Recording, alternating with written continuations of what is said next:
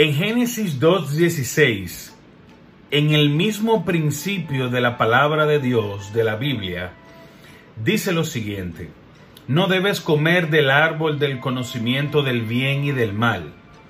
Saben ustedes que muchas personas piensan que los escritos en el principio de Génesis, que son el fundamento de nosotros como seres humanos, en el único lugar que explica cómo se creó el ser humano, las personas creen muchas veces que es una fábula, principalmente aquellos que no han leído a profundidad la Biblia, la palabra de Dios, porque han escuchado el árbol de manzana.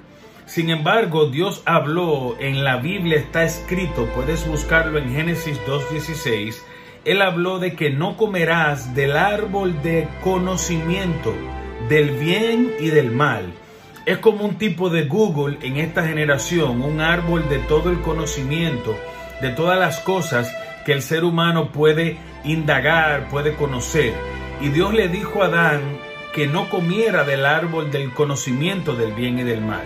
Entonces, amiga y amigo, hagamos una reflexión con relación a esto. Escuchar la verdad tiene una compañera esencial y es la obediencia. Tristemente, el versículo de hoy ilustra que lo que el Señor le dijo a Adán fue escuchado, sin embargo, Adán no acató lo que escuchó. No había manera de que Adán pudiera equivocarse en cuanto a lo que Dios le había dicho, pues él fue muy claro y conciso con el mandato que le dio. Sin embargo, así es como opera el enemigo. Lo tienta con algo que usted no quiere hacer o con algo que usted no tiene razón para hacer. Satanás enfoca su atención en el objetivo que está prohibido para usted para desviarlo del camino correcto y le hace insatisfecho con las bendiciones que Dios le ha dado. Por eso muchos de nosotros obviamos las bendiciones que tenemos en nuestra vida y estamos en búsqueda de cosas que al final no nos dan satisfacción.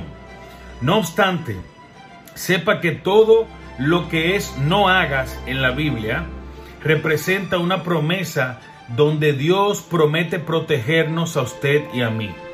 Él no está impidiéndole que disfrute de la vida, sino está salvándole eh, de cualquier mal que pueda venir a su vida.